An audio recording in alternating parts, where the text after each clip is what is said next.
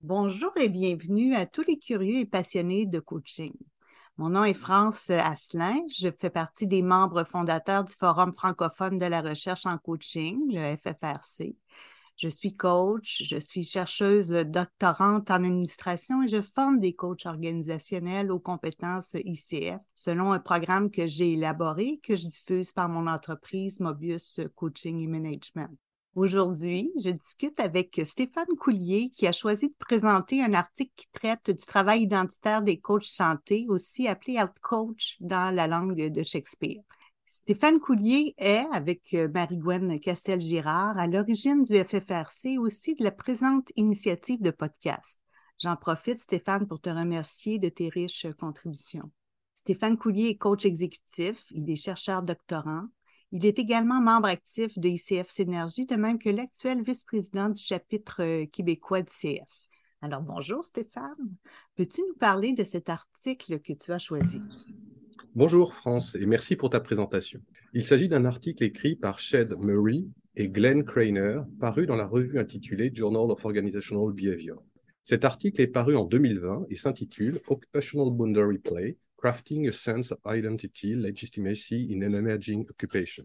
Dans cet article, les auteurs s'intéressent à la façon dont un individu construit son identité professionnelle. Pour conduire leur étude, les auteurs se penchent sur le cas des activités émergentes en prenant l'exemple des coachs santé aux États-Unis mais il ne s'agit pas des coachs organisationnels ou coachs exécutifs dont tu es, mais plutôt des health coachs, les coachs qui ont souvent comme premier métier soit d'infirmiers, de nutritionnistes, de chiropothérapeutes, ergothérapeutes, voire même médecins, etc. Mais alors pourquoi cet article t'a intéressé, toi, alors que tu n'œuvres pas dans ce monde du coaching santé? Oui, effectivement, France, euh, c'est un autre domaine que le mien. Par contre, si j'ai choisi cet article, c'est que je trouve que aussi bien le sujet abordé, la construction de l'identité d'un coach, que le modèle proposé par les auteurs me semble tout à fait pertinent pour la population des coachs dans son ensemble, qu'ils exercent en milieu de travail ou pas. Hmm. Stéphane, tu as raison. Ce qui est trouvé dans un domaine peut parfois servir de point d'appui pour aider à comprendre un domaine semblable. Peux-tu nous en dire plus sur cet article? Oui, bien sûr. Les auteurs partent du constat qu'avec le déclin des emplois traditionnels, c'est-à-dire du salariat, et l'avènement d'un monde numérisé, un grand nombre d'activités émergent. Les activités de coach santé, du fait même de la jeunesse de cette activité, doivent relever des défis pour se faire une place dans leur écosystème. Elles ont notamment à relever un défi de légitimité.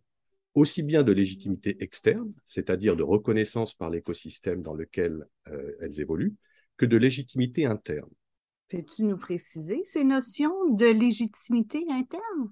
Les auteurs définissent la légitimité interne comme étant la perception par les membres d'un groupe donné que leur travail apporte de la valeur et ainsi vaut la peine d'exister. Cette légitimité interne peut être appréhendée au niveau collectif, par exemple l'ensemble des coachs, ou au niveau individuel, c'est-à-dire au niveau d'un coach dans son intimité.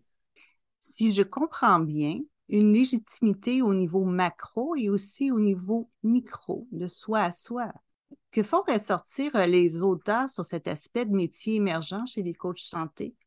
Ben, comme les auteurs le soulignent, les individus exerçant des activités émergentes disposent de moins de support et d'aide pour les aider à se positionner et à affirmer leur identité professionnelle. En fait, il s'agit justement d'un argument en faveur de la thèse des auteurs. La création du sens intime, de qui je suis en tant que coach et pourquoi mon activité est nécessaire, désirable et légitime, est beaucoup plus complexe que pour un médecin ou un comptable, par exemple. Il y a bien sûr énormément de ressources pour aider le coach dans son développement, dans son positionnement sur le marché, dans son installation, mais justement, cela montre bien qu'il n'y a pas une ligne directrice simple, comprise par tous, et qui servirait de matrice commune pour chaque coach dans la construction de son identité professionnelle. Par exemple, si l'on prend une activité bien établie telle que la médecine, un médecin a le serment d'Hippocrate comme base philosophique de l'exercice de son activité. De plus, il est cadré par une multitude de règles, de principes et de normes qui délimitent l'exercice de son activité. En ce sens, les ancrages sur lesquels il peut construire qui il est professionnellement, c'est-à-dire son identité professionnelle, sont relativement balisés. Les auteurs partent donc du constat que ce sujet est d'autant plus pertinent qu'il touche une activité en construction qui n'a pas encore totalement été établie. Dis-moi, euh, Stéphane, quel angle Murphy et Krenner adoptent-ils pour leur recherche sur la construction identitaire? Plusieurs ont écrit sur la place du coaching et de sa, légitimité. Ben, ces auteurs font le constat que cet angle de la légitimité interne est peu étudié en recherche. Dans leur article, ils s'intéressent à ce qui se passe au niveau de l'individu, du processus intime qu'il met en œuvre pour construire sa propre légitimité professionnelle. Tout d'abord, comme je l'ai noté précédemment, Murphy et Kreiner se sont intéressés aux coachs santé qui aident leurs clients à atteindre un niveau de bien-être mental, physique et parfois aussi spirituel. Mais sont-ils nombreux, ces coachs santé bah, le coaching santé ouvre la possibilité à des accompagnements divers et variés. Selon les auteurs, cette population de coachs santé est estimée à 65 000 personnes aux États-Unis en 2018. C'est une activité qui est en croissance et qui semble donc avoir trouvé une certaine légitimité externe auprès d'un certain public. Pourtant, cette activité ne respecte que très peu de marqueurs qui font une profession traditionnellement. Par exemple, des standards de pratique communément acceptés, une association professionnelle centralisée, une définition partagée et acceptée de ce qu'est le coaching euh, personnel. Merci pour cette information concernant ce type de coaching euh, émergent. Maintenant, peux-tu nous parler davantage de la méthodologie de recherche? Personnellement, je trouve intéressant le fait que ces chercheurs adoptent l'approche de la théorisation enracinée, qui est une méthode qui vise à aboutir à une modélisation ou à une théorie. Oui, euh, c'est effectivement l'approche choisie. Plus spécifiquement, les auteurs ont procédé en deux étapes principales pour conduire leur étude. Tout d'abord, ils ont réalisé 17 entrevues semi-structurées pour faire parler les coachs sur leur expérience professionnelle et pour faire émerger des thèmes autour de leur sujet de recherche. Les auteurs à cette étape ont été surpris des différences importantes des participants concernant leur sentiment de bien-être et de légitimité en tant que coach personnel. Dans une deuxième étape, les auteurs ont interrogé 24 coachs qui semblaient avoir développé un haut niveau de maturité concernant leur identité professionnelle et leur sentiment de légitimité, afin de mieux comprendre ce qui avait permis le développement de celle-ci. Et euh, en amont de leur étude, qu'ont fait les chercheurs pour se familiariser avec euh, ce sujet? En support à leur entrevue, 51 en tout, les auteurs se sont immergés dans le monde des coachs santé. C'est-à-dire? Ils ont lu la littérature sur le sujet, se sont inscrits à des newsletters et autres blogs, ont participé à des webinaires de formation, ont analysé les sites web de 74 coachs de santé. Ils ont appliqué des techniques adéquates finalement, euh, considérant leur méthode de recherche en s'exposant à diverses sources pour former leur modèle théorique bien ancré dans la pratique, n'est-ce pas? Tout à fait. D'autant plus qu'un des auteurs s'est également inscrit à un programme de formation de quatre mois pour devenir coach santé et ainsi pouvoir réaliser une observation participative. Il faut d'ailleurs noter à cette étape que les auteurs ont, à travers tout ce processus, remarqué que l'ambiguïté identitaire des coachs santé était un vrai sujet de préoccupation au sein des individus et des communautés que les auteurs ont côtoyés. Alors, peux-tu euh, nous expliquer brièvement là, ce, concept d'ambiguïté identitaire? Nombre de coachs santé que les auteurs ont croisés se questionnaient sur la légitimité de leur activité. Par exemple, certains d'entre eux doutaient de l'impact qu'ils pouvaient avoir sur leurs clients. C'était un motif de préoccupation partagé par plusieurs coachs et qui pouvait remettre en question leur sentiment de légitimité à exercer cette activité. OK, merci. Mais ils aboutissent à un modèle pour comprendre comment font les coachs. Peux-tu maintenant nous en dire plus sur le modèle proposé par les auteurs? À partir des informations recueillies par les auteurs, ils ont construit un modèle explicatif sur la façon dont un individu développe un sentiment de légitimité professionnelle propre dans le cas d'une activité émergente. Tout d'abord, si le modèle s'intéresse au niveau individuel de la formation du sentiment de légitimité, il considère que ce qui est construit au niveau de chaque individu participe à définir les frontières d'une activité avec d'autres professions. Donc, si je comprends bien, les auteurs considèrent que ce travail de légitimation personnelle et très individuel aide à construire le territoire du coaching santé par rapport à d'autres activités limitrophes et concurrentes. Exactement. Ils considèrent ainsi que leur modèle aide également à comprendre comment une activité délimite son territoire et construit une certaine forme de légitimité collective. OK. Euh, mais maintenant, peux-tu me décrire les éléments clés du modèle? Oui, bien sûr. Le modèle décrit deux stratégies permettant de développer un sentiment de légitimité personnelle dans le cas d'une activité émergente. La première est ce que les auteurs appellent une stratégie de délimitation des frontières professionnelles. La seconde stratégie est une stratégie de floutage des frontières professionnelles. Tu dis floutage. Floutage dans le sens de réduire les distinctions avec un objectif de créer un sentiment de familiarité avec des professions établies et légitimes? Tout à fait. Euh, les auteurs utilisent d'ailleurs ce mot de familiarité. Tu vas voir, en prenant des exemples, ça va te sembler très clair. Concernant la stratégie de délimitation des frontières professionnelles, elle consiste à chercher à clarifier son rôle, en quoi il consiste dans ses activités, ce qu'il n'est pas, qui peut en faire partie ou pas, quelles sont les expertises requises. En quelque sorte, l'objectif avec cette stratégie est de créer le sentiment que l'activité est unique, nouvelle et spécifique par rapport à d'autres activités professionnelles. Pour reprendre des exemples que les auteurs ont récupérés lors de leurs entrevues, le coach santé pourrait présenter son activité en disant que, comparativement à des médecins qui s'identifient comme des experts, le client est l'expert de sa propre santé et le coach santé aide uniquement son client à développer des comportements associés à ses propres objectifs de santé. Ou encore que comparativement à la psychothérapie, le coaching de santé se concentre sur quelques comportements spécifiques à des objectifs définis et non à un ensemble plus large de comportements propres à la personnalité du patient. Enfin, troisième exemple, le coach santé pourrait comparer son activité à celle d'une infirmière. En effet, celle-ci développe un plan pour son patient alors que le coach santé fait participer son client à l'élaboration du plan. Ainsi, de façon plus globale, un coach santé peut donc construire sa légitimité personnelle en appuyant son utilité et son rôle sur des manques du système de santé en ce qui concerne le support et l'accompagnement pendant et après la maladie. Et en ce qui concerne la seconde stratégie, la stratégie de floutage des frontières professionnelles, qu'en est-il? Bah, Ces secondes stratégies consistent à mettre de l'emphase sur les similarités avec d'autres activités qui sont davantage légitimes et installées.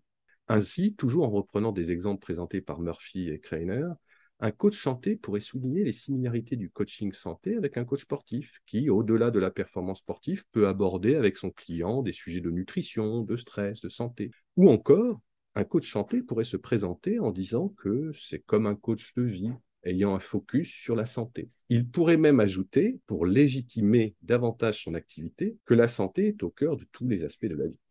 Merci Stéphane, c'est plus clair. Merci pour ces exemples. Euh, y a-t-il d'autres points significatifs concernant ce modèle de Morphée-Grener? Oui, euh, comme tu as peut-être pu le remarquer dans les exemples que je t'ai donnés, il s'agit d'un positionnement rhétorique, c'est-à-dire basé sur le discours. Mais les auteurs expliquent que chacune de ces deux stratégies peut être mise en œuvre à travers le discours, mais également par le comportement du coach. Bon, c'est rassurant, c'est pas juste un discours pour se positionner, il s'agit aussi de comportement qui valorise la pratique. Oui, il s'agit d'incarner par le comportement les éléments du discours. Pour les auteurs, le comportement du coach permet également au coach d'asseoir sa légitimité professionnelle. Pour reprendre l'exemple des auteurs que, je t'ai présenté précédemment concernant la distinction du coach chanté avec le médecin.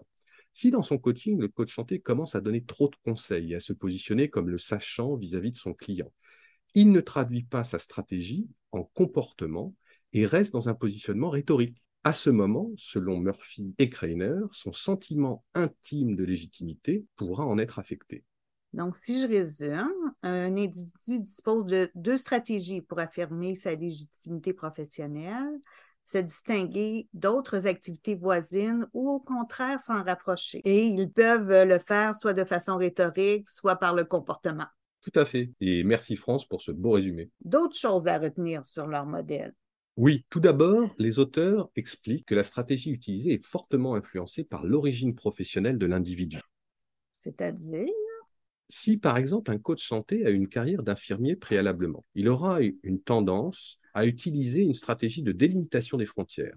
En effet, connaissant bien le métier d'infirmier, il aura tendance à vouloir se distinguer de ce référent en mettant en avant les spécificités de sa nouvelle activité en comparaison à son ancienne. Il ancre ainsi sa légitimité par différenciation en cherchant avant tout à mettre en avant le caractère nouveau et nécessaire de son travail, par contre, si ses activités passées sont éloignées du coaching santé, il aura tendance à vouloir se comparer à certaines activités bien établies et proches de sa nouvelle activité, afin de l'aider à construire sa légitimité à partir d'un socle rassurant et clairement défini. Si je comprends bien, alors, les auteurs expliquent que si notre origine professionnelle est éloignée de la nouvelle activité, notre légitimité se construit probablement davantage en cherchant des similarités avec des activités établies. Par contre, si le coach santé vient d'une activité proche, il aura tendance à chercher à mettre en avant la singularité et la nécessité du coaching santé. Euh, tout à fait, France. Décidément, tu maîtrises l'art de la synthèse. Bon, intéressant. Euh, notre processus intime de légitimation dépend de notre parcours euh, professionnel. C'est ça. Y a-t-il d'autres points encore dans ce modèle qui te semblent intéressants à partager pour nos auditeurs? Oui, en conclusion, euh, Murphy et Kreiner considèrent que notre besoin de création de sens et de légitimation, ainsi que la façon dont nous construisons notre identité professionnelle, est tiraillé entre deux besoins identitaires opposés. Un besoin de créer un sens de nouveauté à l'activité que nous exerçons, mais également un besoin de créer un sens de familiarité avec d'autres activités existantes, ce qui, pour les auteurs, conduit à une tension identitaire. Rappelons que les auteurs considèrent que la création de son identité professionnelle passe par la conviction que son activité est nécessaire, désirable et légitime. Ils considèrent que le besoin de familiarité participe à la perception que l'activité est nécessaire et désirable, alors que le besoin de nouveauté aide plutôt à légitimer l'activité en la différenciant d'autres activités. Concrètement, alors, comment cela peut-il être utile à nos coachs praticiens qui nous écoutent? Ben, puisque les auteurs considèrent que ces deux besoins de familiarité et de nouveauté sont opposés, mais que du bon équilibre de la réponse à ceux-ci dépend la robustesse du processus de légitimation identitaire, chaque coach praticien pourrait se demander comment il construit sa légitimité identitaire, est-ce que c'est un sujet de préoccupation pour lui, et puis troisièmement, comment il parvient à équilibrer les deux besoins de familiarité et de nouveauté. Merci Stéphane. Cette dernière question me semble être une excellente question réflexive euh, pour tous les coachs. Comment un coach parvient-il à équilibrer les deux besoins de familiarité et de nouveauté?